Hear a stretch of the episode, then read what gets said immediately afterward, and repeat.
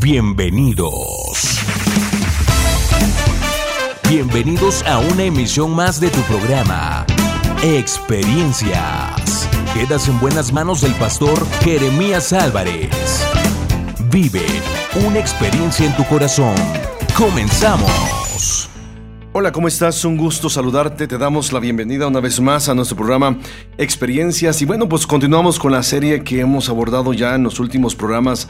Eh, creo eh, bastante amplio eh, eh, y espero en Dios que estos temas sean de mucha reflexión para ti, para tu familia, para tu entorno conyugal, etcétera, etcétera. Y una vez más tengo en camino a, Jorge. Un gusto, Jorge, que estés entre nosotros una vez más aquí en Experiencias. Gracias, gracias, Paz. Hoy sí me perdonó el tráfico. Ahora sí llegaste a tiempo. Sí, sí, hoy sí. Gracias. Gracias una vez más por la invitación. El tema, Jorge, em, violencia intrafamiliar. Creo que ya vamos abordando varios temas. A estas alturas creo que pues ya eres un experto, ¿no? Con, con, los temas que hemos visto. Sí, bueno, yo creo que ya hemos ido escalando este, en diversas esferas en esta cuestión de la violencia intrafamiliar, violencia eh, eh, incluso para con nuestros eh, compañeros, etcétera, etcétera, ¿no?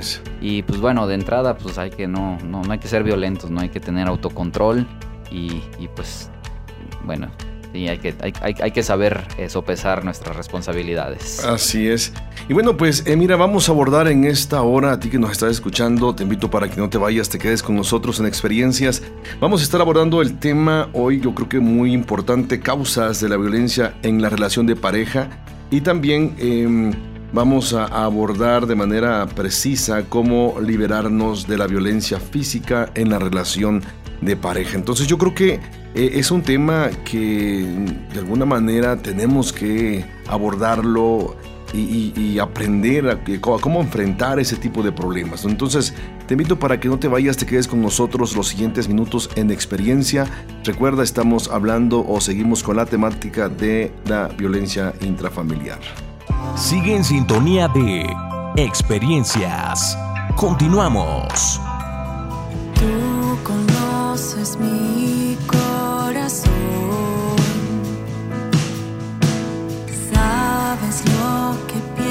pienso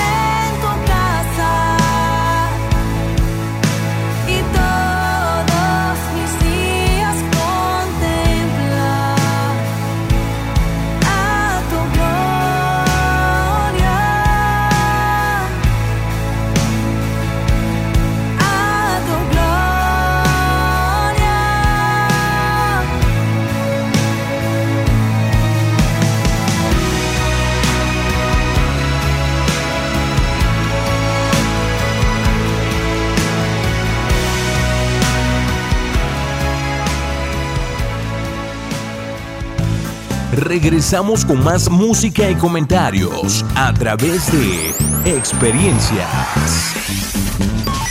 Bueno, pues continuamos con nuestro programa Experiencias. Te comentaba, continuamos con la serie de eh, la violencia, violencia intrafamiliar. Y, hoy vamos a abordar eh, un tema, Jorge, que yo creo que pues es digno como para detenerse un momento y reflexionar al respecto sobre causas de la violencia en la relación de pareja.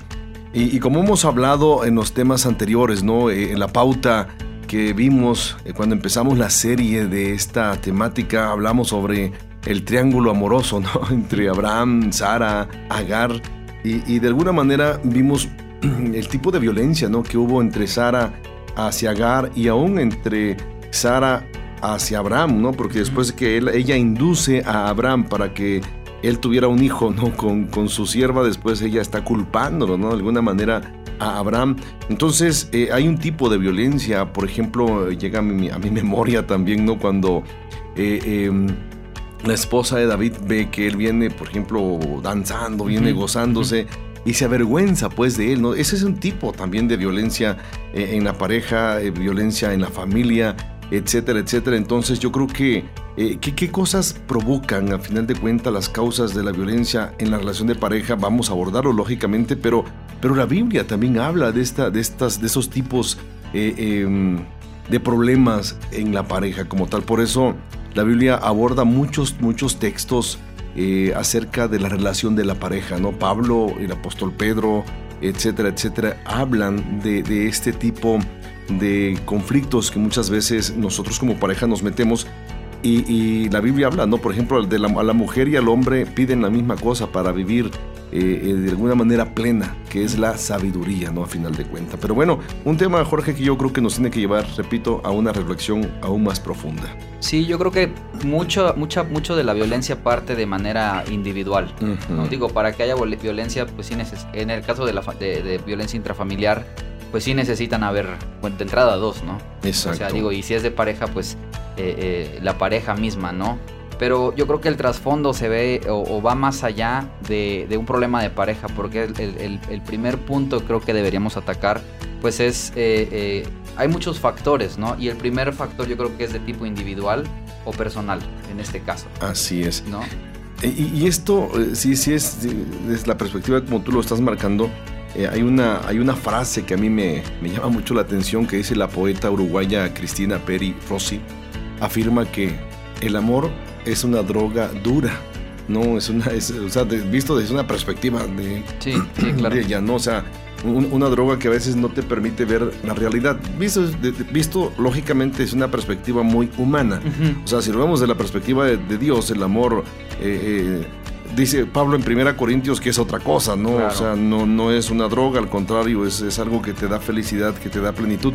Pero bueno, eh, esa, esa, parte que tú mencionas, ¿no? Em, los riesgos, ¿no? Lo, que acabas de mencionar, eh, me llama mucho la atención porque de alguna manera podemos ir visualizando ya entonces las causas, ¿no? ¿Nos puedes repetir esos, esos puntos que mencionabas? Sí, claro, bueno, eh, yo creo que, y solamente para reforzar lo que usted mencionó ahorita acerca de lo del amor, yo creo que la búsqueda de cada individuo es esta parte de, buscar ser amado, ¿no? O sea, ser aceptado, ser amado. Y tal vez si esta, pues tal vez no estamos tan de acuerdo con esta parte de que, de que el amor sea una droga. Simplemente que como humanos pasamos por etapas de enamoramiento, ¿no?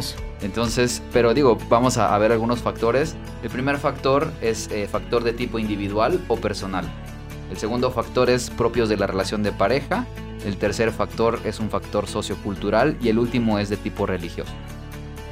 Si nos damos cuenta entonces, eh, eh, si hay factores, y todos esos factores de alguna manera son intrínsecos a, la persona. Sí, sí salen de uno para, para afuera, ¿no? Para afuera, vamos, en el aspecto integral, ¿no? O sea, una persona como un todo, eh, em, de alguna manera pasa por estos factores, experimenta o vive esos factores que tú mencionabas. Ahora, eh, si hablamos eh, de los factores de tipo individual o personal, ¿a qué nos referimos, Jorge? Bueno, pues hay, hay, muchos, ¿no? Y los que podemos, digo, no estamos tan ajenos, yo creo, a este tema, ¿no? El primero es la baja autoestima, falta de autocontrol, el aprendizaje, eh, consumo de alcohol y otros que vamos a ir desglosando uno por uno. ¿no? Así es. Ahora, esto, si pensamos en, la, autoestima, que yo creo, o la baja autoestima, mejor dicho, ¿no? Em, ¿Cuántos de los que viven en nuestro alrededor, de los que conocemos, de los que crecieron con nosotros, quizá en la misma familia, eh, no faltará alguien, ¿no? Por ahí que tenga una autoestima dañada, una voluntad dañada, una imagen estropeada que lo hace sentir menos. Y, lo peor, este tipo de personas, yo me, he, me he percatado, eh, yo creo que durante muchísimos años, ¿no? De que las personas con una baja autoestima eh, no saben recibir amor. no, no, no, no saben experimentar amor ni cómo recibirlo y ni saben darlo. ¿Por qué? Porque ellos están acostumbrados muchas veces a ser golpeados. Y la persona, digo, golpeados emocionalmente, físicamente, socialmente, etcétera, etcétera. Y eso viene lógicamente a provocar una autoestima, autoestima baja. Entonces, irónicamente, la persona con una autoestima baja, suponiendo que, yo tengo una autoestima baja, eh, eh, y, y, tú me empiezas a tratar bien, yo no voy a saber cómo responder. Claro. Y la forma en que sé responder es ofendiendo, es lastimando.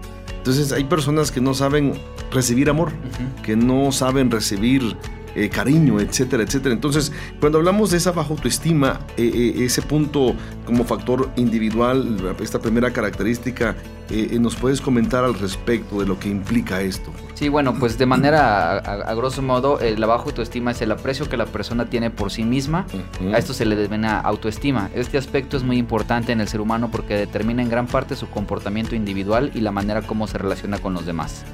¿No? Entonces tiene mucho que ver con esto que dice, si yo tengo una, una, perdón, una, baja autoestima, no sé cómo reaccionar. En el caso de que yo, eh, eh, de que alguien se dé la oportunidad o yo me dé la oportunidad de amar a alguien, pero si yo no sé cómo reaccionar, híjole, pues va a ser una relación muy difícil. Se tendría que trabajar esta parte en pareja, ¿no? Así Y por otro lado, también vemos que hay muchos victimarios que tienen baja autoestima. Entonces, la única eh, eh, eh, fuente o, el único medio que ellos conocen es la violencia. Es la violencia, sí. Entonces digo, están las dos partes, del victimario y de la víctima, ¿no? De, antemano, esa es, una, es una, ¿cómo te digo? Una dupla que se juntan, o sea, que, que, se atraen. ¿no? El victimario, en este caso, la persona que tiene autoestima, va a buscar a alguien semejante con las necesidades singulares o similares con, con para que éste pueda de alguna manera sobrevivir. O sea, se hace una relación hasta cierto punto eh, codependiente. Claro. O sea, te golpeo y la otra persona dice, pues pégame, pero no me dejes, ¿no?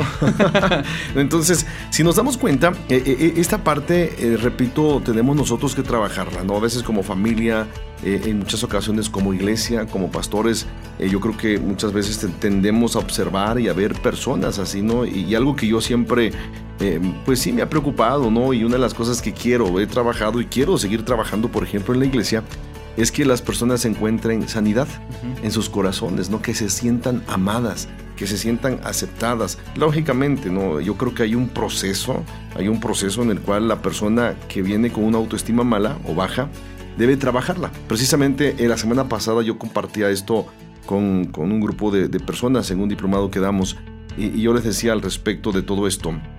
Nosotros pensamos, o mejor dicho, buscamos a Dios para que Dios bendiga la parte espiritual. O sea, la aceptamos a Cristo, el Señor empieza a formar o a crear cosas nuevas a nivel, a nivel espiritual. Y pensamos que eso es lo único que, que basta o ya es todo. No, pero Dios también quiere trabajar con nosotros con la parte anímica, ¿no? Así como la parte del cuerpo que vamos nosotros y buscamos a un médico, la parte física, la parte espiritual, permitimos que pues el Espíritu Santo y todo, la palabra venga y tome control en nuestras vidas y, bendiga esas áreas. Y la parte emocional, yo le preguntaba a esta gente, ¿no? Si, si Dios usa un agente físico para que la palabra venga a mi vida, también Dios usa un agente físico, en este caso un consejero, un terapeuta, un psicólogo, desde la perspectiva, vamos, ¿no? De Dios funcionamos mejor. Eh, también son agentes para bendecirnos y ayudarnos y sacarnos de esa autoestima baja, ¿no? Como tú lo acabas de mencionar también, ¿no? El hecho de que no estamos preparados para reaccionar ante quien nos ama, a final de cuentas. Sí, claro. Bueno, el segundo punto es la falta de autocontrol. Eh, los cónyuges que maltratan a su pareja carecen de mecanismos de autocontrol para enfrentar adecuadamente las situaciones desagradables que se les presentan. El autocontrol o dominio de sí mismo es una de las habilidades indispensables para vivir en armonía con nosotros mismos y con los demás. Su carencia puede dañar nuestras relaciones con las otras personas, especialmente con las más cercanas como son la pareja y los hijos. Pablo, Pablo lo dice a Timoteo en su segunda carta Timoteo, eh, le dice, Dios no nos ha dado espíritu de cobardía, sino de poder, amor y dominio propio. O sea, ese es el autocontrol. O sea, cómo reaccionamos ante las circunstancias, ante las adversidades. Y esto a mí me llama mucho la atención, creo que ya la comentamos en, alguna ocasión. Eh, eh, eh, la típica imagen, ¿no? La típica experiencia como cuando alguien nos visita en casa. Tú me visitas a mi casa, llevas a tus niños, nos sentamos a la mesa, tu niño tira un poco de agua y yo reacciono y digo, tranquilo, son niños. Que ya pasó de alguna. Pero. Más, más que comentarios, es testimonio. Son experiencias. Pero, ¿cómo reaccionamos a veces si somos honestos? Y, yo, o sea, reconozco que a veces no actuamos de la misma manera como actué con tu hijo y cómo reacciono con mis hijas. Sí, claro. Sí, me explico. O sea, en corto a veces decimos a los hijos, pues fíjate. O, o, lo más, lo más, este, digo, como, como como, hijos de familias grandes, lo más trascendental yo creo a la hora de comida, que es cuando este, un hijo tira agua a la hora de comida, ¿no? Pero no sé el papá porque no pasa nada. Ah, no pasa nada, porque decimos, pues soy el, soy el papá, ¿no? Autocontrol, somos hipócritas a veces en ese sentido, ¿no? Pero bueno, eh, estamos eh, eh, dos cosas, ¿no? La, la primera, la una autoestima baja, la segunda un autocontrol en base al factor individual o personal. Estamos en experiencias, no te vayas, continuamos con ese tema que yo creo que tiene mucho para dar y para reflexionar. Síguenos a través de nuestras redes sociales, facebook.com diagonal experiencias online y a través de nuestro correo experiencias y mándanos tus WhatsApp al 951 392 1349. Es tu gran poder y lo que has hecho en mí. Tocas hoy mi corazón enamorado estoy. Dios,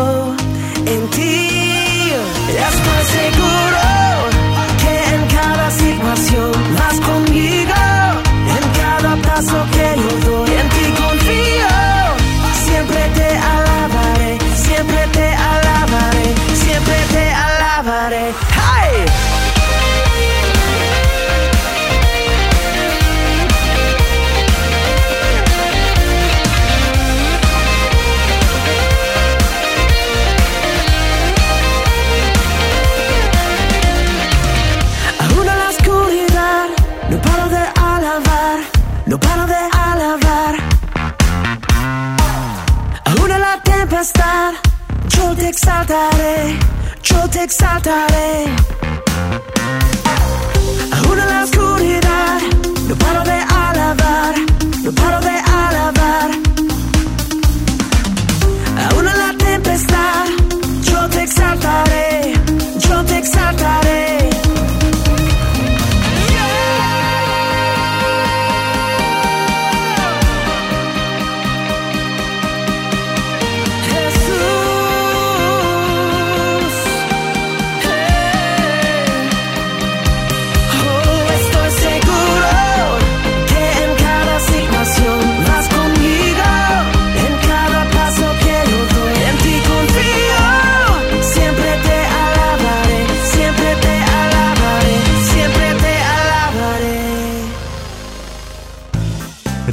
Regresamos con más música y comentarios a través de experiencias.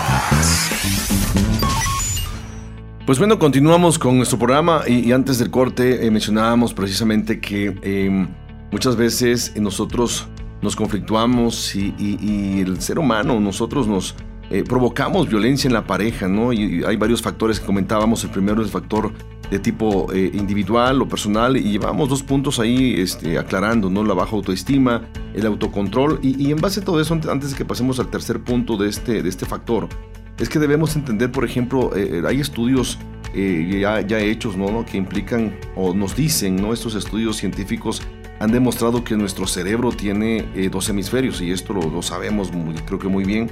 El hemisferio cerebral izquierdo es racional, analítico, reflexivo y el hemisferio cerebral, cerebral derecho es emocional, es impulsivo y a veces ilógico. Y esa parte ilógica e impulsiva es la que provoca eh, la falta de autocontrol precisamente, ¿no? Como que nos inclinamos nada más a una parte nosotros, ¿no? Y, más con los hombres, fíjate, porque como nosotros, eh, se supone que el hombre, el sexo masculino es, más práctico, más racional.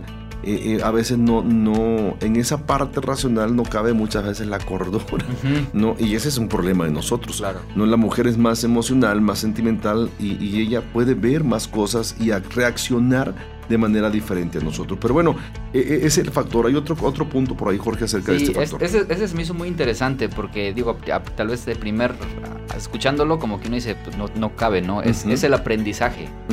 Pero es el aprendizaje basado en que yo, como victimario, estoy aprendiendo que si este, yo lastimo a mi pareja, puedo obtener un beneficio futuro. Y por otro lado, como víctima, estoy aprendiendo que si, no sé, digo, tal vez en, un, en una esfera materialista, si yo me dejo maltratar como víctima, puedo obtener después este, un mejor carro, no sé, ¿no? digo, es, es, es, es, parte de que, de que se aprende a convivir en una pareja eh, violentada, ¿no? Sí, y, suele pasar, esto parece cuento de hadas. Pero yo conozco a una persona, bueno, he conocido a muchas personas, ¿no? Pero, hace tres años conocí a, una, a una persona que, que de repente llega te voy a llegar con una camioneta impresionante, ¿no? Así tú dices, wow, qué, qué, padre, ¿no? O sea, yo he aprendido a gozarme con los que se gozan, pues, ¿no? Y digo, wow, qué padre, qué bendición. No, pero después pues, ahondando un poco la plática, oye, pues oye, qué padre, ¿no? Este, ¿qué no? Pues me lo regaló, me lo regaló mi esposo. Digo, pues, qué buen regalo. Pero detrás de ese buen regalo hubo y siguió habiendo mucha violencia. O sea que es como una compensación, ¿no? O sea, te afecto, te quiero, pero ahí está el regalito, pues ahí está el regalito. El problema es, que muchas mujeres principalmente se acostumbran a eso, ¿no? A ser compensadas por el dolor infringido claro. que provoca una pareja violenta. Entonces, bueno, aprenden hasta eso, ¿no? Sí, sí, sí, sí, de todo se aprende, no malamente. Pero bueno, el último punto es el consumo del alcohol, que no es, no es nada ajeno a nuestra sociedad. Y eh, se me hizo también interesante este, ¿no? Porque eh, el consumo de alcohol como, como individuo, pues sabemos que afecta Así y todo lo que puede pasar. Pero ya en el ámbito familiar, hay un estudio que dice que se usa el término familia alcohólica para indicar que es posible que toda la familia tenga alcoholismo. Esto no significa que todos sus miembros sean bebedores, más bien quiere decir que aunque un solo integrante de esta sea identificado como bebedor, las conductas relacionadas con el alcohol han llegado a afectar a todo el sistema familiar. Sí. Y, esto sí, estaba yo leyendo un artículo precisamente que precisamente una persona alcohólica, un miembro alcohólico de una familia afecta entre 12 a 15 personas en derredor suyo. O sea, él es el núcleo, es la parte central y en derredor del gira esa cantidad de personas afectadas. Y lo peor, decía este artículo, es eh, familia cercana, vamos, inmediata, esposa, hijos, papá, mamá, cuñados y los vecinos. Sí, también. o, sea, tú, vives a un lado de un alcohólico, te vas a desvelar los sábados también cuando llegue borracho, gritando, etcétera, etcétera. Entonces, hay un círculo muy grande de víctimas de una persona. Sí, por uno. Por uno. Por uno. Por uno. ¿No? No sé, es impresionante eso. Es, es, sí, impresionante. Sí, se me hizo interesante este, este punto. Bueno, todos, ¿no? Pero este como que es, bastante peculiar. bueno, los segundos factores, factores propios de la relación de pareja. Aquí vemos eh, los roles de género, ¿no? Se entiende por el rol por rol el papel que una persona asume o que le asigna a la sociedad ante determinadas situaciones. Los roles que tanto el hombre como la mujer desempeñan en la relación de pareja están determinados por lo biológico, lo social, la historia de la persona, las condiciones económicas y los mitos familiares, ¿no? Este tema yo creo que eh, es muy importante, ¿no? Si nos vemos, si nos damos cuenta, bueno, vivimos en un entorno, eh, em, vamos, cultural, eh, donde la violencia hacia la mujer es muy, muy marcada, ¿no? La violencia de las niñas es muy marcada y estamos todavía en pleno siglo XXI, yo creo, em, observando y, viendo, ¿no? escuchando noticias, etcétera, etcétera, de la mucha violencia que la mujer sigue recibiendo en estos tiempos. ¿Por qué? Porque si hablamos en cuanto a cuestión de roles, eh, muchos piensan que la mujer em, es la, como la esclava pues de la casa, no ni siquiera la, la, sirvienta, con todo respeto digo esta frase, la verdad, porque yo digo, si le pagas a alguien por para hacer algo, pues está en su obligación de hacerlo. O sea, en, el buen término y con el todo el respeto, la frase sirvienta, ¿no? Pero muchos, una, en una ocasión yo le pregunté a una persona, ¿para qué te quieres casar? No estaba en una terapia, no le digo, ¿para qué te quieres casar? ¿O por qué te quieres casar? No, pues me quiero casar porque quiero que cuando yo llegue tenga la comida limpia, digo la comida caliente, la ropa limpia, planchada, casa este, recogida, etcétera, etcétera. Le digo, pues es que tú, entonces tú no necesitas una mujer, no, no, no, no estás necesitando una esposa. Yo esperaba que me dijera, me quiero casar porque amo a mi novia, porque quiero una, familia. porque quiero escribir mi propia historia familiar y de amor. Yo no sé, como soy muy cursi, le digo, pues yo pensé que iba a decir eso, pues, pero cuando me menciona todo aquello, le digo, oye, discúlpame, pero tú no necesitas, no, no, no quieres una mujer. O sea, no, no, tu, perspectiva de matrimonio está muy, muy torcida, pues, en ese sentido, ¿no? Entonces, eh, escuché otra frase de una persona y esto fue muy cercano a nosotros, a la iglesia, pues, ¿no? Digo, por si alguien lo escucha, ¿no? Pero este, escuchaban, están platicando dos personas por ahí, dos varones, sobre la familia, los hijos, la nuera, etcétera. Y uno de ellos dijo, sí, yo doy gracias a Dios porque mi nuera me salió muy dócil a mí me, me enojó. o sea, en serio me enojó. ¿Por qué? Porque soy padre de hijas. Y a mí no me gustaría que mi consuegro te expresara así. Dijera, ah, mi, mi nuera es bien dócil. Mm, no me gustaría oírlo. Hay otras palabras, ¿no? Yo creo. Es este. Sí, o sea, no sé, afín con mi hijo, buena mujer, porque se comunican, porque se apoyan, pero eso de dócil, o sea, es como que te trueno el dedo no, Y o sea, no, o sea, digo, tal vez por mi temperamento, ¿no? Este, Hay maneras. Hay formas, ¿no? Sí, bueno, el, el y, creo que ya lo habíamos platicado en, otro, en, otra, en otro programa, ¿no? Acerca de esta parte de, bueno, va, de la mano con esto, ¿no? Que es el cambio en los roles de género, ¿no? En los últimos años y como consecuencia de los avances tecnológicos, el rol femenino ha ido cambiando poco a poco. de tolerante, receptora, pasiva y reproductora a ser activa, responsable de sí misma y autodeterminada.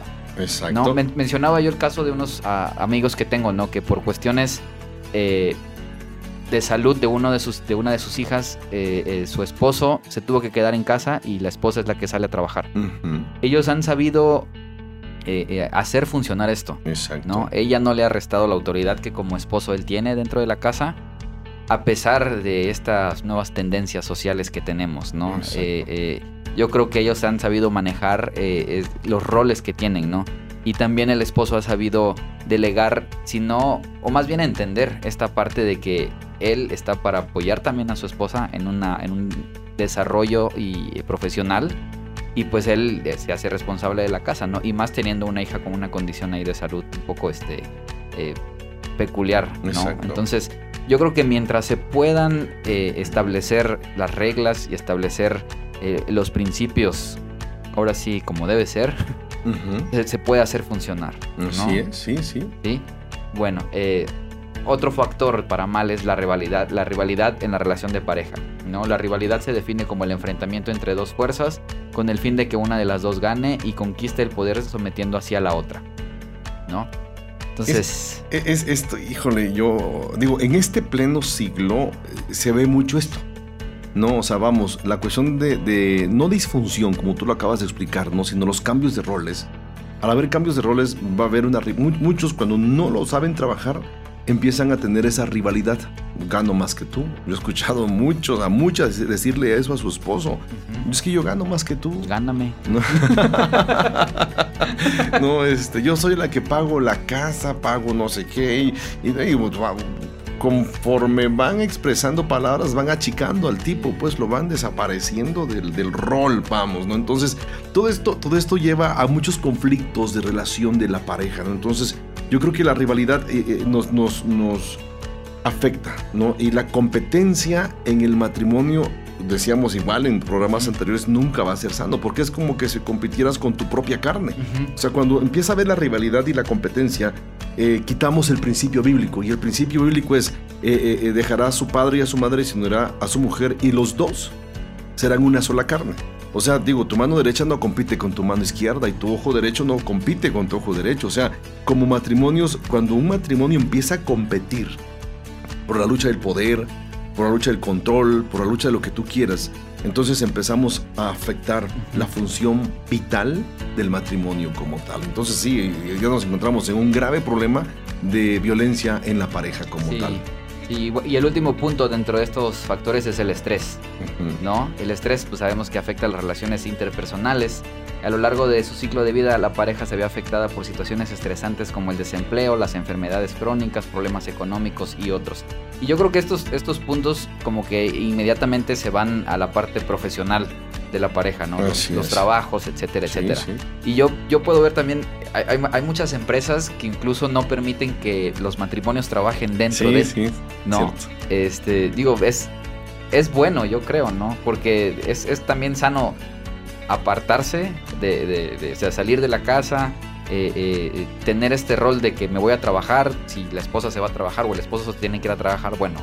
Pero también no, no, no creería que sería un ambiente sano estar todo el tiempo sometido primero que los dos respondan ante un jefe, al mismo jefe, y, y, se, da, se puede prestar también a esta parte de, de, lo que ya hablamos, ¿no? Que es la competencia. Sí, ¿no? sí. Entonces, y pues independientemente de que como sociedad estamos muy afectados por el estrés, ¿no? Sí.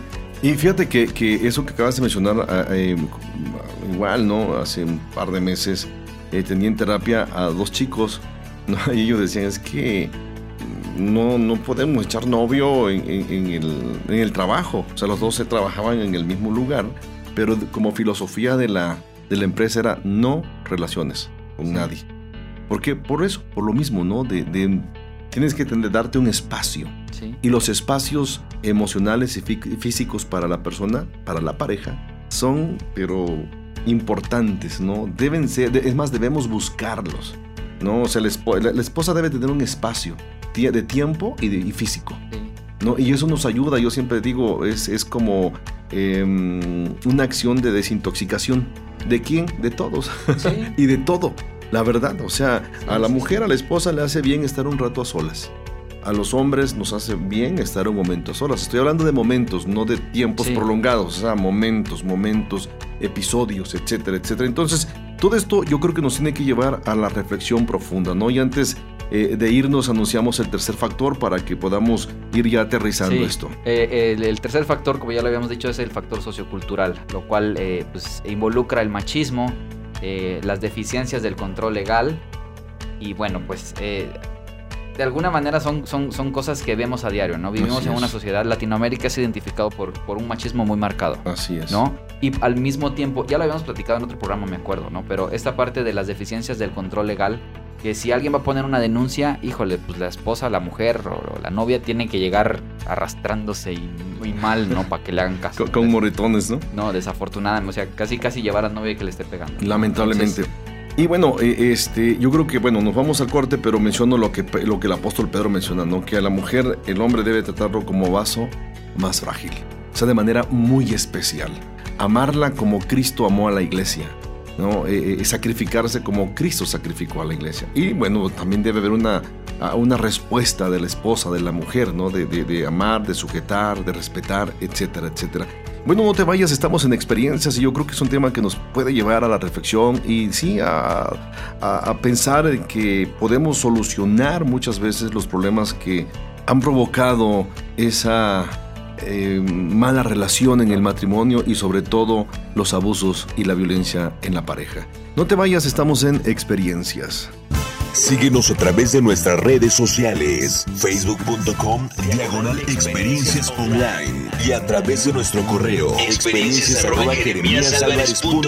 y mándanos tus WhatsApp al 951 392 1349. Encuentro sanidad, en tu presencia.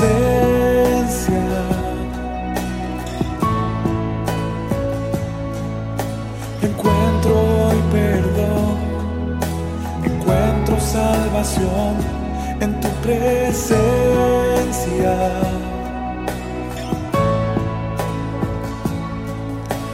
Correremos hacia ti. Cielo hoy está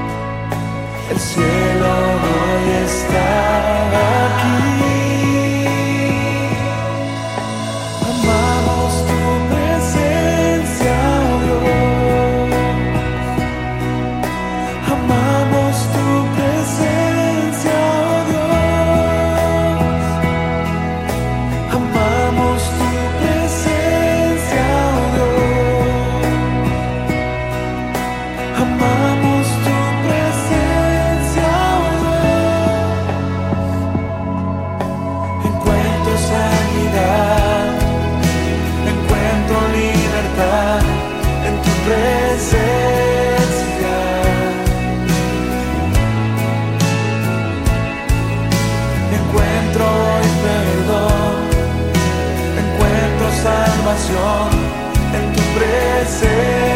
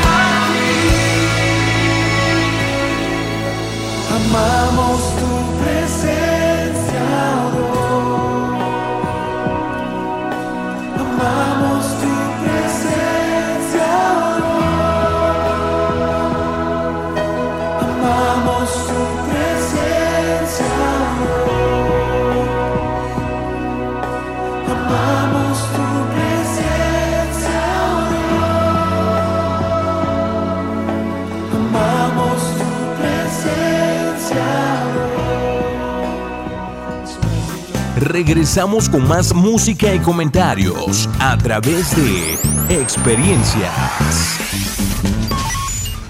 Bueno, pues continuamos con nuestro programa Experiencias. Te recuerdo, seguimos con la temática de la violencia intrafamiliar. Hoy estamos abordando un tema que yo creo que, bueno, en lo particular me ha hecho reflexionar mucho, pensando en todo lo que vemos, lo que observamos, eh, lo que he tratado, vamos, en todos estos años como pastor, como, como consejero familiar, causas de la vi- violencia en la relación de pareja. Y bueno, Jorge, estábamos hablando ya del tercer factor y diste o enunciaste algunos puntos importantes que engloban a este factor. Sí, es, es el factor eh, eh, sociocultural, ¿no? Ya hablamos del machismo eh, y hablamos de las deficiencias del control legal, ¿no? Y algunos puntos que quisiera comentar acerca de lo de las deficiencias, de- deficiencias, perdón, del control legal, es que muchas veces por desconocimiento Uno, no se sabe que el maltrato físico y verbal son delitos que se castigan con cárcel. Dos, no se sabe ante cuáles instancias de gobierno denunciar estos delitos. No se sabe que las relaciones sexuales entre parientes próximos constituyen el delito de incesto. Y no saben que el maltrato físico y verbal son causales de divorcio y o separación de cuerpos. Y al Es- mismo tiempo, E- es- eso, antes de que, contes- de que continúes con esto, me llama mucho la atención porque hace un tiempo, hace unos, unos meses, eh, eh, llegó una persona a nuestra iglesia, ¿no? Y, buscando pues, consejería por una cuestión de abuso, de violencia y abuso hacia, hacia una menor. Y, son momentos en los cuales, a veces, como repito, como pastor, como padre, a mí me, me exasperan, me da tristeza, me duele y a la vez también me, me- o sea, me siento impotente, pues, ¿no? Al ver a la nena allí, o sea, conflictuada, abusada, vejada, etc. Y platicamos con, con esta persona y un hermano de nuestra iglesia que es abogado, él asesoró y todo, ¿no? Y, y, o sea, tratamos de, de ayudar siempre para ver la parte espiritual, emocional y sí, inducirlas a la parte legal. ¿Sabes cuál es el problema? Que las mismas mamás, las, las mismas mujeres, esposas o mamás, eh, no dan el paso por algún factor de los que tú leíste. Sí. Por temor, por desconocimiento. sí, a eso iba, a las, a las desconfianzas del sistema, ¿no? Que creen que con denunciar no se va a solucionar el problema, Así es. temen las represalias, creen que las autoridades no les prestarán atención, creen que los procedimientos legales son muy engorrosos y, o tienen miedo a quedarse solos. Eh, Viene igual, ¿no? Los dichos que acuñamos en nuestra cultura, ¿no? Que el valiente eh, vive, o sí, ¿no? Vive hasta que el cobarde quiere. quiere. ¿no? O sea, eh, muchas mujeres están siendo sometidas, niñas están siendo sometidas a la violencia por personas que lógicamente están abusando de ellas, pero siguen siendo abusadas porque no son capaces de reaccionar. No, y lo peor, lo peor, al- al- es, hay un común que el violento siempre va a culpar a la víctima. Siempre, siempre, siempre. No, o sea, si me sale mal es tu culpa. No, si tú te vas, este, mi negocio, la familia, el, el ministerio, porque déjame decirte que en ese nivel eh, también los, los hay.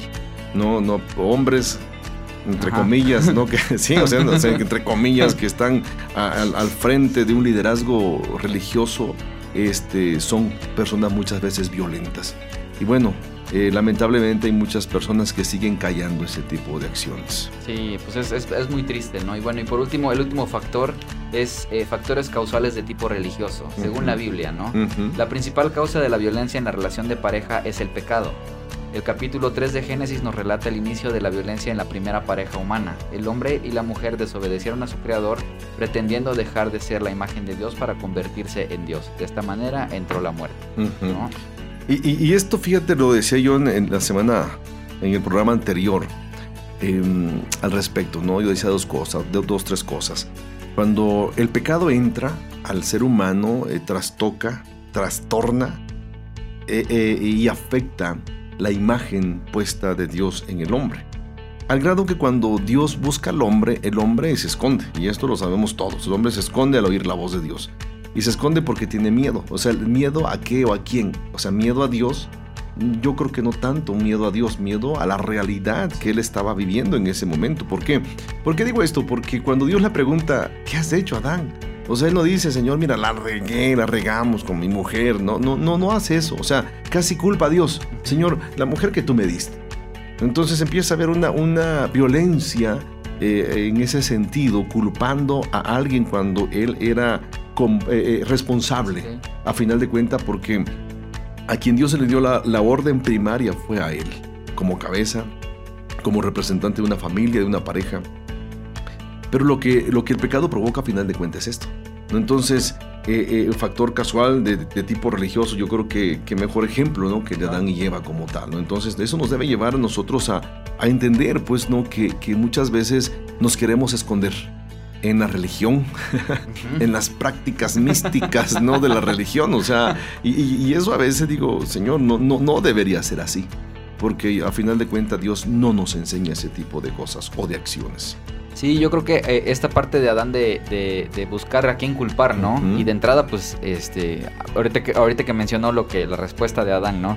La mujer que tú me diste, ¿no? O sea, falta esa, ese valor de aceptar, ¿no? Pues nadie le puso una pistola, ¿no? Para Exacto. comer el fruto prohibido, ¿no? Sí, sí. ¿no? Entonces es, es esta parte de realidad de que queremos buscar culpables siempre, ¿no? Siempre que somos victimarios, eh, eh, pues sí, buscamos este, pues a quién echarle la bolita, ¿no? Porque nosotros nos hacemos las víctimas, ahora la Sí, es. víctima, ¿no? Sí, o sea, digo, e- es, es lamentable esa parte, ¿no? Eh, por ejemplo, desde la perspectiva religiosa, ¿no? La, la violencia. Eh, vienen a Jesús un día, un grupo de fariseos y de personas con una mujer. Y, y vienen a Jesús y le dicen, la encontramos en el acto del adulterio. Y, y bien bíblicos. La Biblia dice, o la ley dice, que tal acción debe ser castigada con muerte. O sea, tenían que apedrearla. Em, dos cosas antes de la, de la- de la cuestión que la respuesta que Jesús da. Sí es cierto, la ley decía eso, pero ¿sabes que ellos estaban practicando una verdad a medias? O sea, la ley decía, si eran sorprendidos los dos, o en este caso cuando estuvieran, eh, o, o que supieran que dos eran adúlteros, a los dos tenían que traerlos y apedrearlos. Yo siempre me he preguntado, si, si ellos dicen, si lo encontramos en el acto mismo, ¿y el hombre? El otro. ¿Dónde está el otro? O sea, lo dejaron ir porque era hombre y a esta la querían apedrear porque era mujer. O sea, la incongruencia religiosa, pues, ¿no? La incongruencia de estos personajes en época de Jesús querer cumplir a medias una verdad. Y bueno, y por eso Jesús les dice, el que esté limpio de todo pecado, o sea, tire la piedra. Y aquí engloba muchas cosas. Uno, probablemente entre ellos habían otros adúlteros. Tal vez en medio de ellos iba el adúltero. Ajá. No. O tercero, el hecho de que ellos dejaron ir al adúltero, eso a ellos de alguna manera eh, los confrontaba. Digo, por muy santos que fueran hasta ese momento, ¿no? Así es. Entonces, eh, eh, desde la perspectiva religiosa, yo creo que a veces somos violentos, violentamos con la religión o se violenta con la religión, ¿no? Algo que siempre yo me esfuerzo para eh, especificar es que Dios, Cristo no es religión, ¿no? O sea, las prácticas místicas y a veces raras que el hombre hace eh, para tener o cultivar, entre comillas, una vida espiritual, a veces está, dista mucho de la verdad bíblica. Entonces, yo creo que debemos considerar todo ese tipo de cosas. Y bueno, y de manera clara, por ejemplo, eh, el apóstol Pablo, Jorge, cuando si hablamos de violencia, muchas veces, no sé tú, pero yo creo, yo, todos hemos escuchado, tal vez, digo, espero nunca lo hayamos dicho, ¿no? Pero yo he escuchado, a, a, por ejemplo, a muchos varones que luego le dicen a la mujer, casi le llevan la Biblia y le dicen, mira, aquí dice la Biblia, sujétate a tu esposo. ¿no? Y, y, y, nomás leen ese texto, siempre sí. digo yo que lo sacan de contexto para usarlo como pretexto, ¿no? Entonces, pero, pero ¿qué, qué, qué, hay, ¿qué hay de todo esto? O sea, Pablo está diciendo, o sea, eh, sometan a la mujer para violentarla.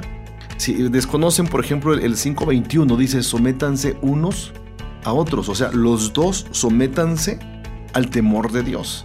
Y, y esto es bien importante, Jorge, porque, y bueno, todos los que nos están escuchando, porque yo creo que tenemos que abordar y dar una solución a, to a toda la violencia.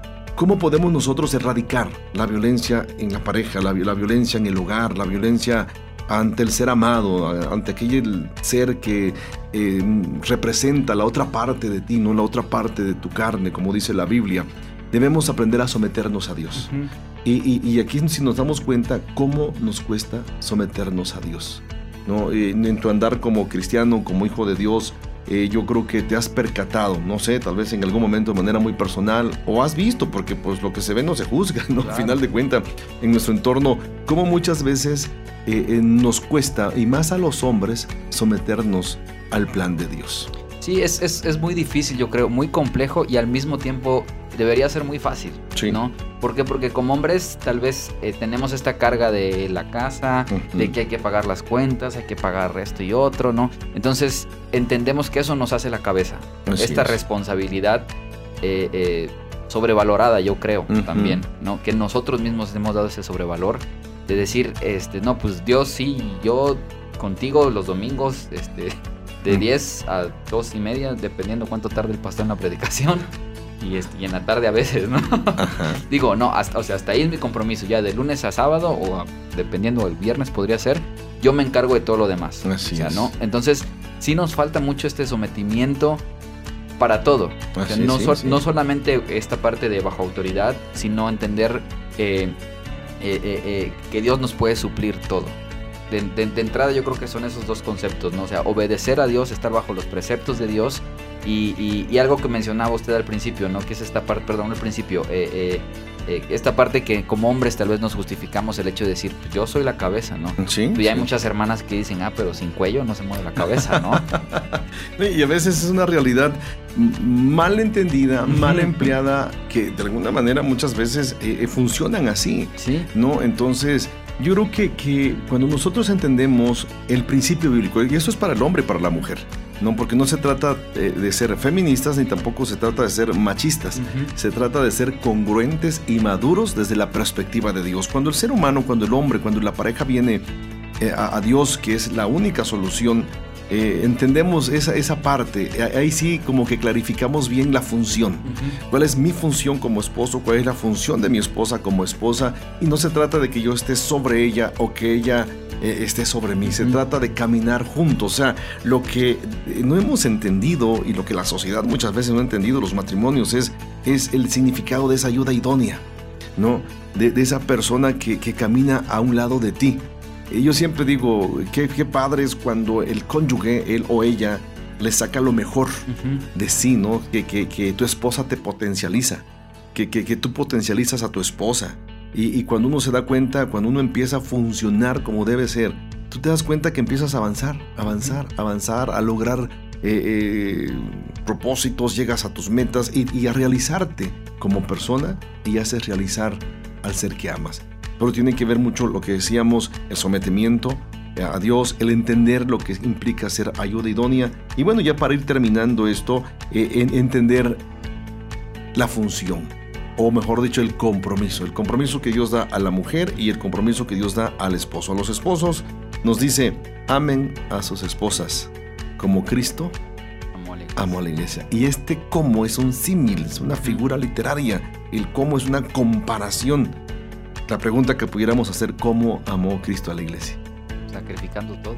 dando todo, es sacrificando todo. Y uno podría decir, bueno, pero fue Cristo y es la iglesia. La iglesia eh, eh, tiene errores, tiene eh, eh, deficiencias, no porque Cristo lo haya hecho deficiente, sino porque está constituido por seres humanos. Sí, y al final esa es la meta, ¿no? Sí. O sea, digo, no, no se trata de tal vez de llegar a cumplirlo, sino de caminar sobre eso Así para es. alcanzar esa meta. Esforzándose todos los días. ¿sí? Entonces, cuando yo siempre digo, cuando el hombre hace eso, la mujer, eh, eh, si pudiéramos usar el término por default, dice, ok, este cuate se esfuerza, se sacrifica, eh, eh, es voluntarioso, es comprometido, es responsable. Por ende y por lógica y como resultado natural, la esposa te ama y te respeta y se somete. Sí, ahorita- ahori- eh, me vino a la cabeza ahorita, ¿no? Digo, como un ejemplo, tal vez está mal hecho que lo, que lo ponga, pero me gustó mucho. Hace, hace unas semanas fue la entrega de los premios de los Globos de Oro, Ujú. de las películas y todo Ujú. eso. Y este, pues salieron muchas, muchos este, actores ahí, ¿no? A dar, a dar eh, su agradecimiento. Y me gustó, me gustó mucho la participación que tuvo Tom Hanks. No sé si tuvo la oportunidad de No, verlo. no. Eh, él pasó a recibir un premio por una película eh, y, y empezó pues a agradecer, ¿no? Este, pues, a sus hijos. Pero en el momento en que empieza a agradecer a, a- a su familia, se quebró. O sea, ya Ujú. no pudo seguir más, pues, ¿no? Y, y empezó a decir que, pues, que por ellos y se siente muy agradecido por ellos. Al final es Hollywood y es lo que sea, ¿no? Digo, Ujú. si lo hizo de corazón, híjole, pues Qué qué, qué bonito, ¿no? Sí. Digo, porque tal vez sin conocer a Dios o no sabemos, les da ese lugar, ¿no? Los honró. que por ellos él está donde está. Así ¿no? es. Entonces digo, pues Tom Hanks es un actor súper famoso y lo que sea, pero yo creo que nosotros tenemos esa capacidad también de reconocer eh, cualquier logro que tengamos, sea la esposa, sea el esposo, de darles, honrarlos, ¿no? Honrar a nuestra Así familia es. en todo momento. Y bueno, pues yo creo que, que para finalizar este programa, eh, recapitulo la parte última, ¿no? O sea, que ¿cómo, ¿qué podemos hacer para evitar los abusos y la violencia en la pareja? Eh, decíamos, eh, es el hecho de someterse a Dios, no de entender que tu pareja, que el cónyuge es una ayuda idónea, él para ella y ella para él, no Eh, llegar hasta el límite del sacrificio para poder amar, para poder entender la esencia del amor, del respeto, pero por otro lado también la lealtad, eh, eh, el sometimiento, como la Biblia habla de la esposa hacia el esposo.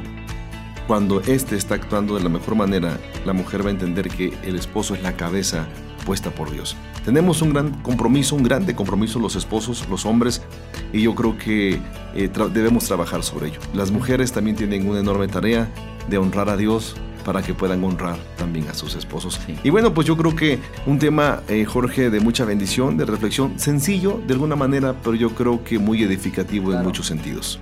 Sí, sí, sí, yo creo que, digo, independientemente de las personas y hermanos que nos escuchan, este tema, como siempre digo, nos habla a nosotros primero, ¿no? ¿Por qué? Porque lo estudiamos, eh, lo valoramos, hacemos nuestras supernotas. Así es. ¿no? Y, y, al mismo tiempo yo creo que el hecho de estar estudiando eh, esto nos habla, pues, a mí me ha hablado mucho, la verdad, ¿no? Entonces también agradezco esta carga que ha puesto en mí, Paz. Gracias.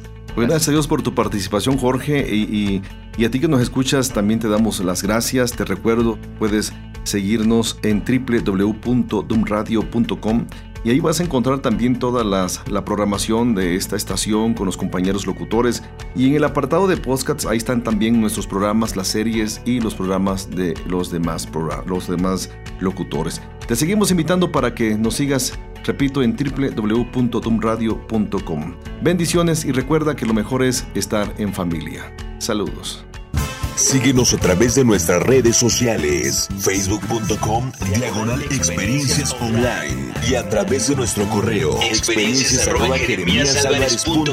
y mándanos tus WhatsApp al 951 392 1349.